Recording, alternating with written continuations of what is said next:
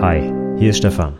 In dieser Podcast-Episode geht es ums Fachgespräch. Wenn du noch mehr Informationen zum Fachgespräch von mir haben willst, dann schau doch mal auf meiner Website vorbei. dasperfektefachgespräch.de Und jetzt wünsche ich dir viel Spaß mit der Podcast-Episode. Herzlich willkommen zum Anwendungsentwickler Podcast, dem Podcast rund um die Ausbildung zum Fachinformatiker für Anwendungsentwicklung. In dieser Episode gibt es einen Rückblick auf die Fachgespräche zur Sommerprüfung 2016. Viel Spaß! Hallo und herzlich willkommen zur 69. Episode des Anwendungsentwickler Podcast, Entschuldigung. Ähm, und scheiße. Naja, auf jeden Fall ist mein Name Stefan Macke und heute beende ich meine dreiteilige Episodenreihe rund um die Abschlussprüfung im Sommer 2016. Ich hatte vor einigen Wochen schon mal zu den Dokumentationen berichtet, dann vor zwei Wochen zu den Projektpräsentationen und heute machen wir den Sack zu mit den Fachgesprächen. Auch da habe ich wieder äh, ganz schön viel erlebt dieses Jahr. Ich habe mir auch einige angehört und äh, da habe ich mir so ein paar Sachen mal aufgeschrieben, was ich dir mitgeben möchte, was du vielleicht in deinem Fachgespräch anders machen solltest und auch mal wieder so ein paar Highlights zusammengestellt, die mir besonders aufgefallen sind in den Fachgesprächen. Gut, ich fange einfach direkt mal an mit den Sachen, die ich mir so aufgeschrieben habe und die Punkte, die ich jetzt als erstes nenne, die sind mir also in mehreren Prüfungen aufgefallen. Das sind jetzt also nicht so vereinzelt, wo ich mal sage, auch hier und da kennt mal jemand äh, XY, also Thema XY nicht, sondern es ist mir wirklich öfter aufgefallen. Und das muss einfach nicht sein und darf, glaube ich, auch nicht sein, weil es teilweise so wichtige Themen sind. Und da fangen wir direkt mal mit dem ersten an, nämlich dem Datenschutz. Der Datenschutz ist offensichtlich für viele Prüflinge ja ein Mysterium, möchte ich mal sagen, ja. Anders kann ich mir nicht erklären, warum so wenige Leute das vernünftig erklären können.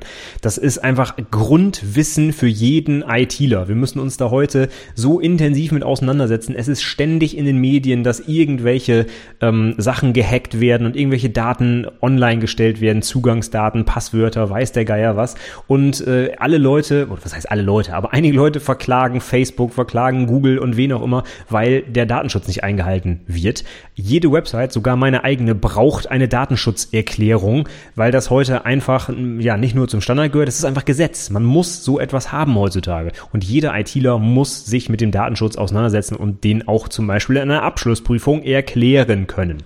Insbesondere wenn man ein Projekt umgesetzt hat, das datenschutzrelevant ist, was so ziemlich für ganz schön viele Projekte gilt. Insbesondere, wenn man mal wieder diese ominösen Projektverwaltungssachen und St äh, Zeiterfassungstools und so als interne Webanwendung sich anschaut. Denn da geht es natürlich um höchst sensible personenbezogene Daten, wie zum Beispiel die Arbeitszeit. Ja, wenn ich da nicht darauf achte, dass ich zum Beispiel meine Daten vor unerlaubten Zugriff schütze, dann habe ich echt ganz schnell ein Problem, ja. Und das muss ich einfach erklären können in der Prüfung. Also, mal grob zusammengefasst, eine klassische Frage, die so oft gestellt wird in, in der Abschlussprüfung, ist die Unterscheidung der drei großen Datenbegriffe, sage ich jetzt einfach mal. Dem Datenschutz, Datensicherung und Datensicherheit. Und das sollte man sowas von abgrenzen können, das gibt's überhaupt nicht. Fangen wir vielleicht mit dem Datenschutz an, weil ich da jetzt ja schon drauf rumreite. Das ist der Schutz personenbezogener Daten vor dem Missbrauch durch Dritte.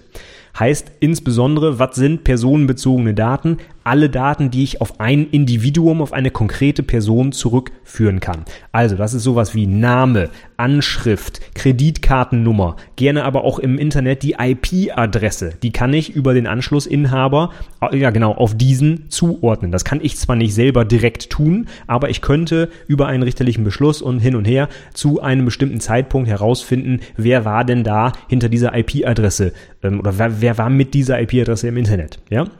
So, das sind alles solche Sachen, da muss ich dran denken. Und allein schon, wenn ich eine Webanwendung betreibe, wie zum Beispiel auf meiner eigenen Website hier, ja, wo du gerade diesen Podcast heruntergeladen hast oder ihn dir gerade anhörst, da gibt es im Hintergrund einen Webserver und der protokolliert, auch ohne dass ich überhaupt irgendwas dafür kann oder dass ich das angeschaltet hätte, automatisch jeden Zugriff auf die Seite mit IP-Adresse.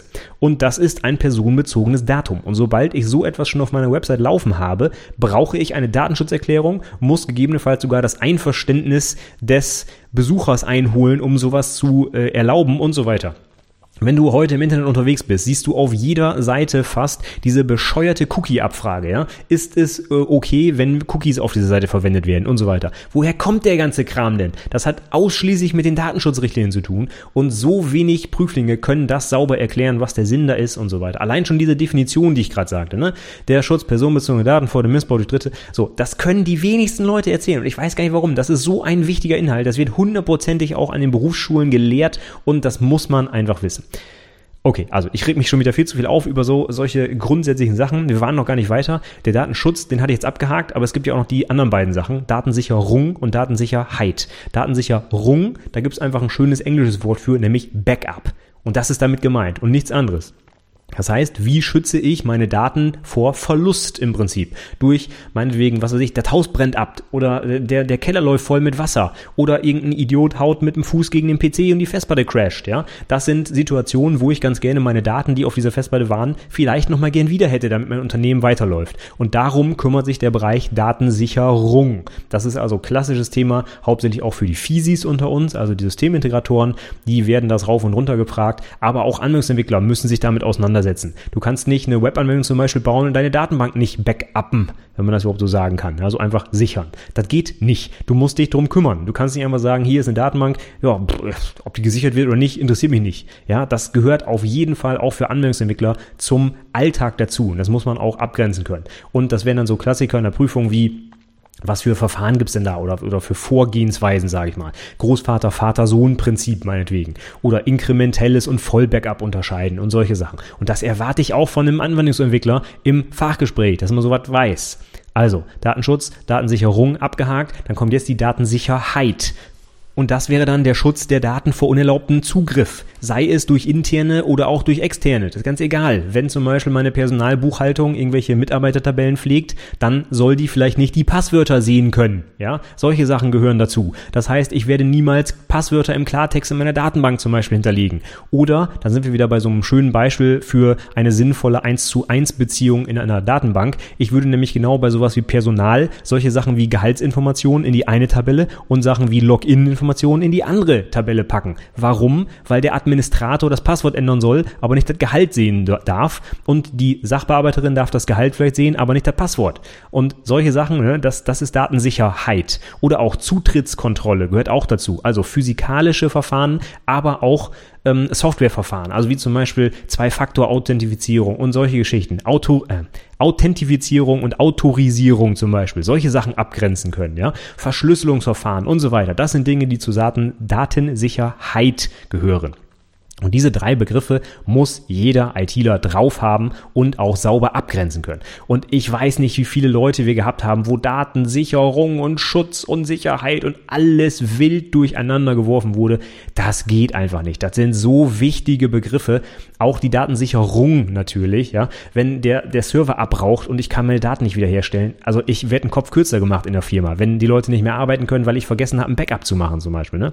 Oder Datensicherheit. Auch das geht ständig durch die Medien Medien, dass wieder irgendwo eingebrochen wurde oder dass äh, Passwörter im Klartext abgelegt wurden und so weiter. Das sind solche Sachen, die gehen einfach nicht mehr im Jahr 2016. Und da muss sich auch jeder Anwendungsentwickler mit auskennen. Also bitte, schau dir diese drei Begriffe an und gerne auch im Detail, nicht nur so oberflächlich, wie ich sie jetzt gerade beschrieben habe, aber sowas, was ich gerade gesagt habe, würde ich als Minimum im Fachgespräch unbedingt erwarten von jedem Prüfling.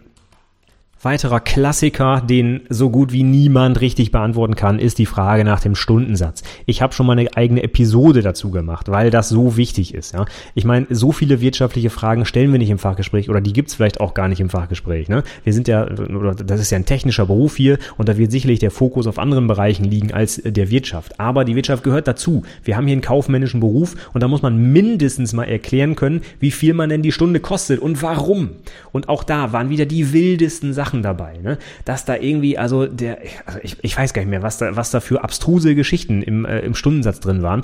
Und das Highlight war ja auch, dass das irgendwie ein Azubi in seiner Projektdokumentation 120 Euro Stundensatz für einen Azubi angesetzt hat. Das ist doch wirklich völlig wahnsinnig. Das kann ich mir einfach nicht vorstellen, dass irgendein Unternehmen sowas ansetzt und damit dann beim Kunden durchkommt. So, ja, wir haben den Azubi hier mal ein bisschen ne, Webdesign machen lassen, 120 Euro die Stunde übrigens. So, also tut mir leid, das ist einfach völlig realitätsfern. Und das muss man beantworten können. Ich will da jetzt gar nicht mehr im Detail drauf eingehen. Ich habe eine ganze Episode zum Stundensatz gemacht. Übrigens auch zur Gehaltsabrechnung, ja. Beides werde ich auf jeden Fall nochmal in die Shownotes packen. Guck da auf je, oder hör da auf jeden Fall vorm Fachgespräch nochmal rein, dass du das sauber, äh, nicht nur begründen, sauber erklären kannst. Das ist eine so häufige Frage im Fachgespräch. Unbedingt nochmal anschauen. Weiterer Klassiker, der gar nicht ging. Testverfahren oder irgendwas anderes zur Qualitätssicherung. Das einzige, was die Leute wissen, ist Blackbox, Whitebox. So, und das war's dann auch. Und es gibt noch tausend andere Sachen, die man können muss. Aber wenigstens Blackbox und Whitebox-Tests sauber voneinander abgrenzen. Auch das ist ja schon teilweise echt schwierig bei den Leuten. Ne? Aber andere Qualitätssicherungsmaßnahmen wie Code-Reviews. Ich habe es, glaube ich, bei der Doku-Episode schon mal gesagt. Jede, jeder Hans und Franz macht neuerdings in, äh, seinem, in seiner Projektdokumentation ein Code-Review, aber keiner kann erklären, was überhaupt dabei passiert und was der Sinn dahinter ist. Ja? Und dass da irgendwie auch gar nichts rauskommt. Und da wird einfach ein Code-Review gemacht, ja, dann hat das drei Stunden gedauert und puh, ja, und was ist jetzt das Ergebnis? Weiß man nicht, ne? Ist nichts mehr rausgekommen. War alles gut. Der Azubi hat perfekten Code geschrieben, ja? Und den hat sich jetzt einfach nur der Ausbilder nochmal durchgelesen und schwupp, war es das. So, und das sind einfach Dinge, die gehen einfach nicht. Ne? Allein schon die verschiedenen Testverfahren, da kann man eine Stunde drüber reden. Ja? Was ist mit Pfadüberdeckung, Anweisungsüberdeckung, ja? solche Geschichten. Oder ähm, Schreibtischtest oder meinetwegen Unit-Tests und Integrationstests und Abnahme und weiß der Geier, was es da alles an Möglichkeiten gibt. Also unbedingt drauf schaffen. Qualitätssicherung, die gehört zum Grundwissen jedes Anwendungsentwicklers. Wir programmieren hier nicht einfach Code runter und sind dann fertig und geben den Kram ab, sondern wir müssen den auch qualitätssichern. Und da gibt es methodische Verfahren, wie ich sowas tue bei der Softwareentwicklung. Und das erwarte ich von jedem Prüfling, das zu kennen. Insbesondere schau dir mal die entsprechende ISO-Norm an, packe ich auch in die Shownotes zur Qualitätssicherung in der Softwareentwicklung. Die Dinge kann man durchaus auswendig kennen, die da drin stehen. Ja, das haben wir auch schon öfter mal gefragt. Nennen Sie doch mal ein paar Möglichkeiten, wie ich qualitativen Code erkenne oder oder welche Eigenschaften muss der haben und sowas. Ja, und das kann ich wunderbar aus der ISO-Norm quasi aufzählen. Die muss ich nur auswendig lernen. Ja, und das gehört für mich einfach zum Grundwissen. Also gibt es auch keine Ausrede, wenn man sowas nicht beherrscht. Also schau dir das Ding nochmal an, bevor du ins Fachgespräch gehst. Absolutes Grundwissen. Wo wir schon bei Grundwissen sind, MVC. Mensch, es kann nicht wahr sein.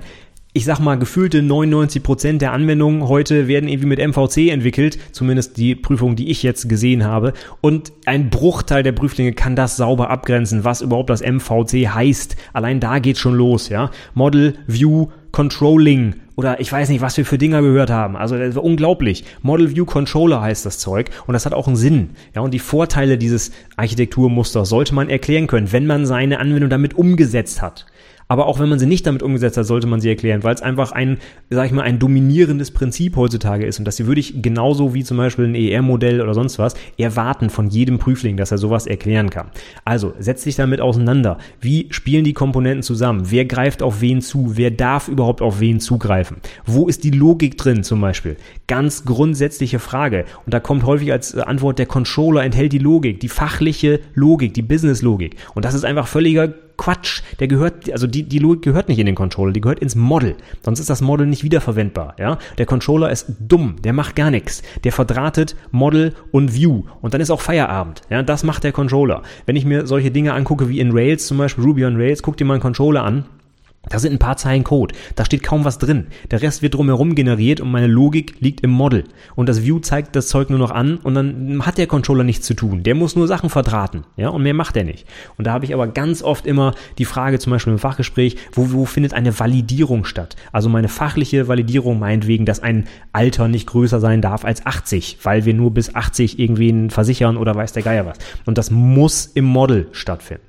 Zusätzlich dazu darf eine Validierung gerne auch im View stattfinden. Wird heute auch häufig gemacht, mit JavaScript zum Beispiel in einer Webanwendung, dass ich im, im View direkt validiere, ob meine Eingabe korrekt ist oder nicht, damit nicht erst die ganze Seite zum Server geschickt werden muss und äh, neu ausgeliefert werden muss. Ja, das kann man auch zum Beispiel mit Ajax mal eben schnell im Frontend schon klären. Ja, könnte man tun. Aber nichtsdestotrotz gehört die unbedingt ins Model, die Validierungslogik. Überleg doch mal, was ist der Sinn von MVC? Ich kann die einzelnen Komponenten austauschen. Und wenn ich jetzt auf einmal meine View oder mein Control Controller austausche und die greifen auf ein Model zu, das keine Validierung enthält, dann sind die auf einmal kaputte Daten in meiner Datenbank, weil das Model nicht prüft. Das geht nicht. Also das Model muss unbedingt validieren und die gesamte Business-Logik gehört auch in dieses Model rein, sonst sind die Komponenten einfach nicht wiederverwendbar.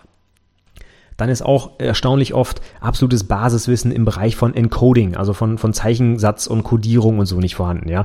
Wie oft wir zum Beispiel äh, Umlautproblematiken im Source Code oder sowas haben. Source Code Beispiele und da sind die Umlaute kaputt, ja. Oder es werden irgendwelche Oberflächen gezeigt und das äh, das sind dann auf einmal zwei komische äh, Zeichen und so weiter. Ich habe schon mal eine ganze Episode zum Bereich Encoding gemacht. Da will ich jetzt nicht nochmal wieder im Detail drauf eingehen. Aber sowas wie ASCII und Unicode, das muss jeder Anwendungsentwickler auseinanderhalten können. Damit arbeiten wir jeden Tag. Sobald ich irgendwelche Ein- oder Ausgaben in meinem Programm mache, muss ich wissen, wie die codiert sind. Das geht schon los, wenn ich eine Textdatei öffne. Da kann ich gar nicht anders als das Encoding eingeben. Das ist so wichtig heutzutage. Und das muss man einfach beherrschen. Und wenn ich dann solche Dinger sehe und die Leute können das nicht erklären, warum da jetzt gerade was kaputt gegangen ist oder nicht richtig angezeigt gezeigt wird. Also das kann ich nicht nachvollziehen. Das, das muss einfach in so einer Ausbildung auch vermittelt werden, weil das, das ist sowas wie Zeilenumbrüche, ja. Die unterschiedlichen Zeilenumbrüchen auf den Betriebssystemen, die muss ich als Anwendungsentwickler in- und auswendig kennen. Und genauso sieht's aus mit dem Encoding. Sonst kann ich doch in der Praxis kaum arbeiten. Ich, ich weiß nicht, wie die Leute das hinkriegen. Die haben offensichtlich in drei Jahren nicht gelernt, was Unicode ist. Wie, wie kriegen die überhaupt eine Textdatei geöffnet? Frage ich mich dann immer, ja. Also, hör mal rein in meine Episode zum Encoding, steht in den Show Notes. Wie der ganze Rest, den ich schon erwähnt habe, natürlich auch.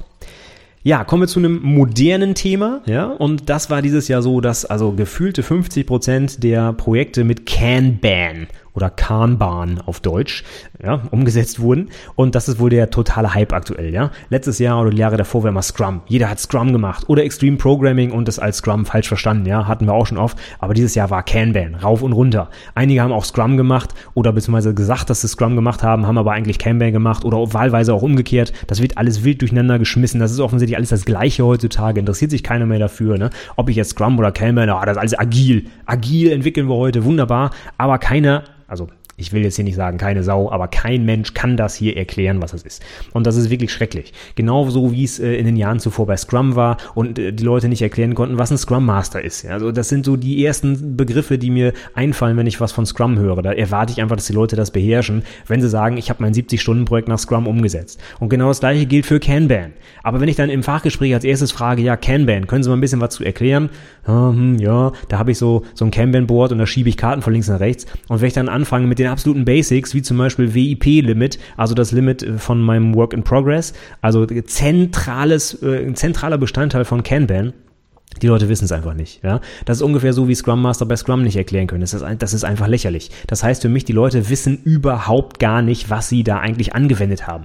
Kanban ist wieder so ein Modewort, so ein Hype-Ding, das macht man heute so, aber erklären kann es niemand. Das ist wirklich traurig. Also wenn ich schon in meiner Projektdokumentation schreibe, ich habe mit Kanban gearbeitet, dann erwarte ich, dass ich die Grundlagen dieses Prozesses auch erklären kann und erklären kann, was der Vorteil zum Beispiel ist. Und dann würde ich vielleicht auch darauf kommen, dass Kanban bei so einer Softwareentwicklung vielleicht gar nicht so sinnvoll ist. Wenn ich als einziger an diesem Projekt arbeite. Warum brauche ich dann ein Kanban-Board? Das ist einfach lächerlich. Das ist genau dafür da, wenn ich ein Pro äh, Projekt oder ein Prozess mit mehreren Beteiligten habe und ich möchte zum Beispiel meine, meine Flaschenhälse aufzeichnen. Und genau dafür brauche ich auch mein WIP-Limit. Und wenn ich solche Sachen schon nicht erklären kann, also, ich, ich kann das immer nicht nachvollziehen. Überleg dir bei deinem Abschlussprojekt, was für einen Prozess du benutzt. Es ist auch wichtig, dass du einem Prozess folgst. Das ist alles völlig in Ordnung, aber sei dir bitte bewusst, was dieser Prozess heißt, was den ausmacht und wie du den eigentlich anwenden müsstest, wenn du ihn verstanden hättest. Ja, so bitte Nutze nicht irgendein Hype-Zeug, nur weil jeder das angeblich macht, ohne richtig verstanden zu haben, was dahinter steckt. Das geht einfach nicht. Und das kommt auch raus, ja. Also ich kann, also ohne Witz, ich habe, glaube ich, drei oder viermal die Frage gestellt, was ist denn das WIP-Limit? Ja, und da kam nicht einmal eine Antwort, obwohl die alle mit Kanban angeblich gearbeitet haben. Das, das geht einfach nicht. Gilt aber nicht nur für Kanban, ich hatte es gerade schon gesagt, bei Scrum war es genau das gleiche. Und inzwischen sagen auch viele Leute einfach nur, ich habe agil entwickelt. Da kommt gar kein konkreter Prozess mehr, das ist einfach agil. So, was genau dahinter steht, kann aber auch trotzdem keiner erklären, ja. Also wenn ich schon sowas sage wie agil, dann muss ich wenigstens grundlegende Sachen erklären können. Wie zum Beispiel die Werte oder die Prinzipien, ja, die es bei diesen agilen Prozessen gibt und die die alle vereint. Zum Beispiel das agile Manifest. Ja, das ist ja wirklich mindestens das Grundwissen, was ich dann mal, äh, wozu ich was sagen muss in meiner Prüfung. Ich kann doch nicht einfach mit Wörtern rumschmeißen und ich weiß null, was dahinter steht. Das, ich, das ist mir einfach unbegreiflich, wieso die Leute das machen. Ich weiß nicht, ob die Leute denken, wenn ich da irgendwie Agile und Scrum und Kanban reinschreibe, kriege ich eine bessere Note oder irgendwas. Das ist doch völliger Schmarrn. Wenn im Fachgespräch dann rauskommt, dass ich null davon verstanden habe, dann kriege ich doch keine gute Note dafür. Also das ist einfach, Ja, ich, also ich, es artet hier aktuell schon wieder aus. Ich krieg schon wieder so einen Hals, wenn ich einfach an diese Fachgespräche denke, ja. Das, es ist mir einfach unbegreiflich. So, okay, beruhigen wir uns mal wieder. Geht's zu einem schönen fachlichen oder technischen Themen, weit, Thema weiter. Denn das ist auch eine klassische Frage, die wir so oft stellen, die ich auch schon in meinen Podcast-Episoden hier besprochen habe zum Thema Datenbanken. Beispiele für Kardinalitäten bei der Datenbankmodellierung. Ich weiß nicht, wie viele Leute nicht ein sinnvolles Beispiel nennen konnten für eine 1 zu 1 Beziehung bei M zu N und 1 zu N wird es teilweise schon schwierig, da werden die Sachen schon durcheinander geschmissen und ne, da drücke ich vielleicht noch ein Auge zu. Bei 1 und 1 war es wirklich sehr, sehr häufig, dass Leute nicht mal ansatzweise ein Beispiel nennen konnten. Und das, was ich schon vorhin gesagt habe bei der Datensicherheit, ja, dass ich zum Beispiel Login und Benutzerdaten, also Benutzerdaten nicht, Benutzerdaten wäre ja quasi das Login, aber meine Mitarbeiterdaten zum Beispiel und jeder Mitarbeiter hat ein Login und umgekehrt, ja, das wäre eine 1 zu 1 Beziehung. Das wäre auch eine sinnvolle 1 zu 1 Beziehung. Dieses Jahr habe ich noch eine schöne dazu gelernt zum Beispiel Land und Hauptstadt. Die finde ich deswegen zum Beispiel so schön, weil Stadt und Land halt völlig unterschiedliche Entitäten sind, die auch unterschiedliche Attribute haben. Ja? Da komme ich nicht mal auf die Idee, die zusammen in eine Tabelle zu packen. Viele Prüflinge sind zum Beispiel der Meinung, dass Login-Daten und Mitarbeiterinformationen, also Name, äh, Adresse und sowas, durchaus ja in eine Tabelle gepackt werden kann. Warum denn nicht? Gehört doch zusammen. Ja? Aber das kommt beim Land und bei der Stadt zum Beispiel niemandem in den Sinn, weil es einfach definitiv zwei unterschiedliche Dinge sind. Aber da kann man schöne 1 zu 1 Beziehungen zeigen, weil ein Land definitiv nur eine Hauptstadt hat und eine Stadt auch nur die Hauptstadt eines Landes sein kann. Also klassische 1 zu 1 Beziehung. Wenn dir nichts anderes einfällt, nimm doch die. Damit kann man wirklich super sauber begründen, wo, was eine sinnvolle 1 zu 1 Beziehung ist. Denn, ne, das muss man ja auch dazu sagen, wenn du die Sachen zum Beispiel hier im Podcast hörst und einfach auswendig lernst und sagst, ja, 1 zu 1 Beziehung wäre äh, Benutzer-Login. Und dann frage ich im Fachgespräch, ja, warum? Warum ist das denn sinnvoll? Warum packen wir das denn nicht in eine Tabelle? Und dann kommt, äh, äh, habe ich im Podcast gehört, da geht natürlich nicht. Also, wenn du das als Beispiel nimmst, musst du natürlich auch auf die Fragen dazu gefasst sein. Wenn ich dich dann frage, warum du das so modellierst und es nicht in eine Tabelle packst, dann erwarte ich natürlich auch eine fundierte und saubere Antwort darauf. Die habe ich gerade geliefert. Ne? Datenschutz, Datensicherheit kann man alles anführen, um äh, Benutzer und Login auseinanderzuziehen. Aber wenn du diese Frage nicht provozieren willst im Fachgespräch, nimm doch einfach Hauptstadt, Land. Das ist eine, ein super Beispiel, versteht man sofort und man kommt auch nicht in die Bedrulle zu erklären, warum man es denn vielleicht nicht doch besser in eine Tabelle packen könnte. Ja? Okay, und letzter Punkt, der mir häufig auffällt, weil den einfach so gut wie jeder im, in seinem Projekt benutzt heutzutage. Das wird einfach in, äh, oder in vielen Sprachen ist, ist das einfach ein Standardwerkzeug, nämlich Generics, ja, generische Klassen. Ist auch schon, ich rede da glaube ich auch schon seit, seit, seit Jahren davon. Äh, das ist sowas wie in Java die List of irgendwas, eine List of String zum Beispiel. Gibt's genauso auch in C-Sharp oder in anderen äh, statisch typisierten Sprachen, ja. Also Listen oder sag ich mal so, so, so Collections, die dann eben typisiert sind, wo nur noch ein Datentyp dann reinpasst. Und das sind Dinge, ähm, das gilt nicht nur für Listen, das gilt auch für alles mögliche andere, was halt eben, also generische Klassen in ähm, C-Sharp und Java zum Beispiel mit diesen spitzen Klammern, ja, List und dann Spitze Klammer auf, String, Spitze Klammer zu. Von den Dingern rede ich hier. Und das sind so dominant, dominante oder prominente ähm, Quellcode-Beispiele, sage ich mal. Das ist fast in jedem Code irgendwie drin, den ich irgendwo sehe. Aber die wenigsten Leute können sauber erklären, was dahinter steckt. Und ich hatte es auch schon, glaube ich, in mehreren Episoden erklärt, was es ist. Generische Klassen stellen generische, also allgemeingültige Algorithmen bereit. Und zwar unabhängig von einem konkreten Datentyp. Das ist genau der Sinn. Ich kann den Algorithmus einmal definieren und ihn dann auf mehrere Datentypen anwenden. Beispiel Sortieralgorithmus. Ich kann einen Sortieralgorithmus super programmieren und das ist ganz egal, ob der Sortieralgorithmus Zahlen oder Texte sortiert. Solange ich zwei Elemente vergleichen kann, also zum Beispiel ob eine Zahl größer oder kleiner ist als eine andere, beziehungsweise ein String größer oder kleiner ist als ein anderer, dann kann ich auch einen Sortieralgorithmus darauf anwenden. Also kann ich den einmal programmieren und dann typisieren, so dass ich sagen kann, dieser Sortieralgorithmus sortiert jetzt aber bitte nur Strings. Und dann kann ich nicht aus Versehen dann noch eine Zahl dazwischen mogeln, zum Beispiel. Ja? Ich habe also typsichere Klassen, die aber allgemein gültige, also typunabhängige Implementierungen anbieten. Und genau das sind generische Klassen. Übrigens auch ein, eine Frage, die ich in meinem Hörbuch zur Prüfungsvorbereitung beantworte. Unter dasperfektefachgespräch.de kannst du dir mal anschauen, wenn du möchtest. So, dann habe ich zum Ende nochmal so ein paar Highlights zusammengetragen aus einzelnen ähm, Fachgesprächen, die mir so im, in Erinnerung geblieben sind. Und da fangen wir dann direkt mit dem Klassiker an. Ich benutze irgendwas, was ich aber überhaupt nicht erklären kann. Und mein Lieblingsgebiet aktuell ist ja Java EE, e, ja, weil ich selber auch so viel mit, mit Java aktuell arbeite. Und dann ist das natürlich eine Steilvorlage, wenn da ein Prüfling im Java EE-Projekt ankommt, ja. Und dann frage ich natürlich auch mal in die Details rein. Also was ist denn JPA, JSF und so weiter? Wie hängen die Sachen zusammen? Context and Dependency Injection und so weiter. Da geht's natürlich dann richtig los. Und wenn dann natürlich nichts kommt, dann ist es schwierig. Und wenn das auch schon bei den Einstiegsfragen, die ich gerade gesagt habe, zum Beispiel, was ist JPA und JSF, wenn dann kommt, ähm, äh, weiß ich nicht, dann sieht's aber übel aus. Denn das kann eigentlich nur heißen, dass der Typ das entweder gar nicht selber umgesetzt hat oder er einfach irgendwie Copy-Paste-mäßig was zusammengeklickt hat, aber überhaupt gar nicht versteht, was er da getan hat. Denn wenn ich mit Java EE e arbeite und ich weiß nicht mal, wie die Persistenzschicht heißt, nämlich JPA, oder die Frontend-Schicht, nämlich JSF, dann weiß ich nicht, wie überhaupt eine lauffähige Anwendung zustande kommt. Wenn ich diese absoluten Basissachen nicht kenne, das kann ich mir einfach nicht erklären, wie sowas läuft. Das scheint in den Unternehmen so zu sein, dass irgendwie, ich weiß nicht, Projekte vielleicht aus einer Vorlage erstellt werden, da ist alles schon drin und da muss ich mich mit dem ganzen Kram gar nicht mehr auseinandersetzen. Aber so kann ich doch nicht in eine Abschlussprüfung gehen. Ich kann doch nicht äh, lauffähigen Code produzieren, ohne zu verstehen, wie er eigentlich funktioniert und das nicht erklären können in der Prüfung. Also das ist mir einfach unbegreiflich, ja. Also, wenn du ein Java-Projekt machst, dann solltest du auch die entsprechenden Java-Technologien beschreiben können und ersetze Java durch Programmiersprache deiner Wahl. In Ruby oder in C Sharp wäre das genau das Gleiche. Wenn ich mit C Sharp arbeite, aber zum Beispiel Link nicht erklären kann, ja, oder in Ruby und äh, die Model View Controller Geschichte nicht erklären kann, das ist einfach, das, das, das geht einfach nicht, ja. Also beherrsch die Sachen, die du benutzt hast, in- und auswendig, damit du da auch im Fachgespräch einen entsprechenden Eindruck hinterlassen kannst. Ja, ansonsten ist es eigentlich schon fast langweilig, ne? Die Basisfragen zur Objektorientierung. Ähm, ich habe ja auch immer ein paar Lehrer im Prüfungsausschuss, ganz normal, die müssen ja auch da drin sitzen, ja, weißt du hoffentlich, Prüfungsausschuss wird immer aus mindestens drei Personen zusammengesetzt, nämlich einem Lehrervertreter, einem Arbeitnehmervertreter und einem Arbeitgebervertreter. Das heißt, es wird immer ein Lehrer auch im Ausschuss sitzen. Und das Schöne ist, dass die häufig natürlich auch ihre eigenen Schüler prüfen, ja, sind ja an der Berufsschule und dann haben die ihre eigenen Prüflinge oder ihre eigenen Schüler auch im Prüfungsausschuss Auss also anders. Die sitzen im Prüfungsausschuss und prüfen ihre eigenen Schüler. So. Und dann regen sich meine Kollegen auch immer herrlich darüber auf, dass die Schüler Fragen nicht beantworten können, die sie ohne Witz eine Woche vorher noch im Unterricht besprochen haben. Und genauso geht's mir eigentlich auch. Weil wenn ich in so einem Fachgespräch Basiswissen zur Objektorientierung nicht erklären kann, da kriege ich jedes Mal echt einen Föhn, wenn ich sowas sehe. Dass Leute die Klasse und Objekt nicht auseinanderhalten können, äh, dass die Vererbung nicht erklärt werden kann, Polymorphie, davon sehen wir mal ganz ab, das können die wenigsten, ja.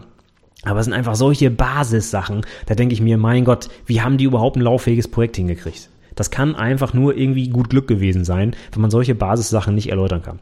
Von daher nochmal dringende Empfehlung. Ich habe einen Haufen kostenfreier Podcast-Episoden rund um die Objektorientierung, Polymorphie, Vererbung, Kapselung, den ganzen Schnickschnack. Kannst du dir auf jeden Fall anhören. Wenn dir das noch nicht reicht, ich habe es eben schon gesagt, die, äh, das perfekte Fachgespräch.de, vier und eine Dreiviertelstunde Prüfungsfragen rund um das Thema. Damit solltest du optimal vorbereitet werden auf das Fachgespräch. Es gibt in meinem, also in meiner Meinung nach gibt es keine Ausrede dafür, wenn man solche Basisfragen nicht beantworten kann. Dann muss man schon fast durch die Prüfung fallen. Ja, ich, ich weiß es auch nicht. Ich kann es nur nochmal wiederholen. Bereite dich auf solche Sachen vor. Okay, dann hatten wir noch ein schönes Highlight. Da hat nämlich jemand dann äh, auch wohl irgendwie im Podcast was gehört oder auf einer Website was gelesen oder so. Man muss ja auch viele UML-Diagramme auch in der Projektdokumentation zum Beispiel unterbringen. Und da hatte der oder diejenige dann auch in seiner oder ihrer Projektdokumentation ein Deployment-Diagramm benutzt aus der UML was äh, völlig in Ordnung ist, ja, heißt auf Deutsch Verteilungsdiagramm und äh, das kennen jetzt nicht unbedingt, vielleicht kennt nicht unbedingt jeder. Es gibt ja 14 verschiedene UML-Typen und fünf davon sind meiner Meinung nach immer für die schriftliche Abschlussprüfung auch relevant. Das sind das Klassendiagramm, das Aktivitätsdiagramm, das Zustandsdiagramm, das Use-Case-Diagramm und das Sequenzdiagramm. Und das Deployment-Diagramm ist schon eins, was nicht so weit verbreitet ist, was ich zum Beispiel auch, wenn ich es noch nie benutzt hätte, für die Prüfung nicht lernen würde, weil es recht unwahrscheinlich ist, dass sowas abgefragt wird.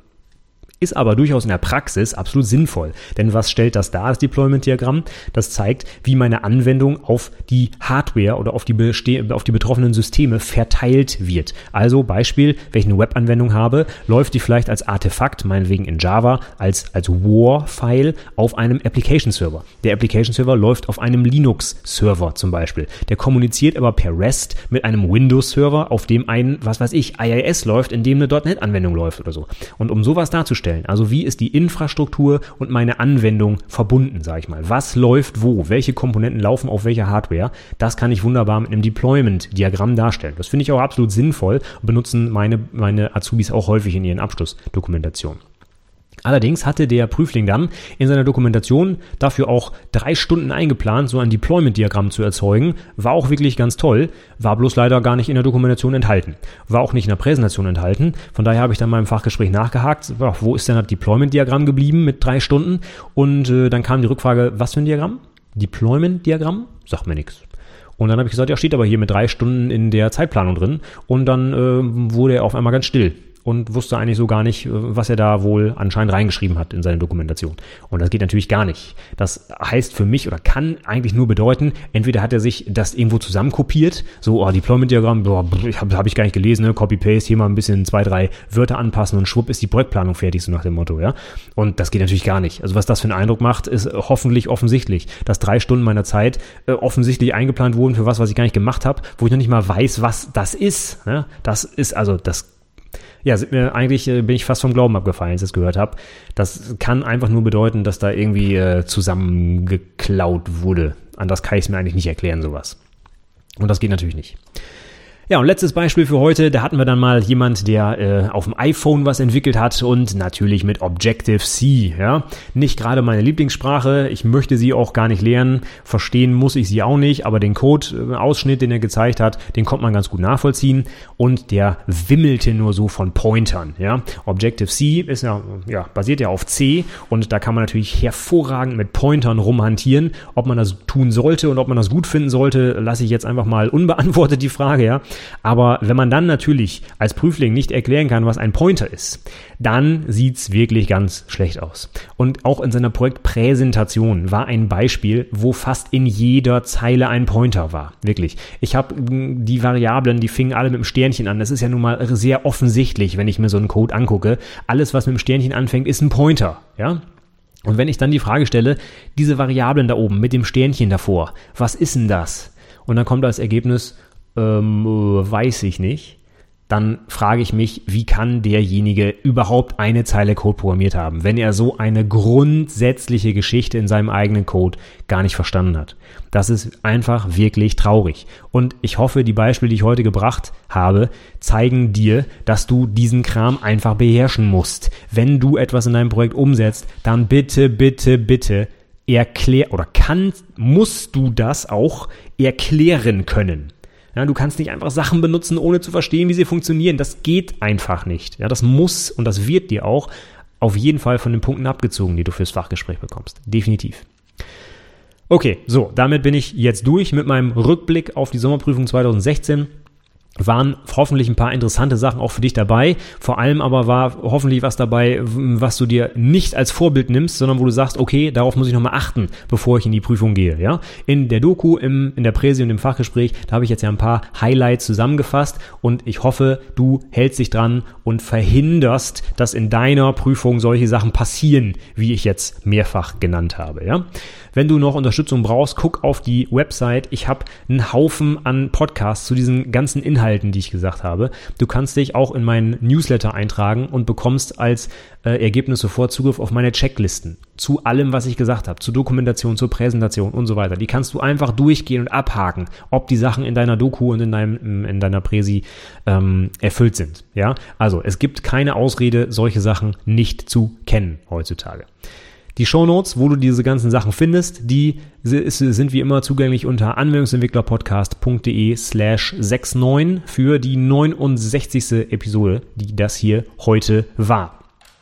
Wenn dir die Episode gefallen hat, dann würde ich mich über eine Rezension freuen, zum Beispiel bei iTunes unter anwendungsentwicklerpodcast.de slash iTunes oder wahlweise auch slash Stitcher, da kannst du mich auch bewerten oder du schreibst mir einfach einen Kommentar, das freut mich auch oder eine E-Mail gerne auch, Kontaktformular findest du auf der Website. Ich freue mich immer über Feedback von Hörern und von Lesern, dann weiß ich, dass ich das hier nicht im luftleeren Raum produziere, sondern dass sich Leute das auch anhören und hoffentlich zu Herzen nehmen. Bitte, bitte, bitte. Ich möchte einfach nicht mehr diese gruseligen Antworten im Fachgespräch Gespräch hören. Das ist wirklich schrecklich. Da frage ich mich, was die Leute eigentlich gelernt haben in drei Jahren. Ja, das ist wirklich, ja, gut. Okay.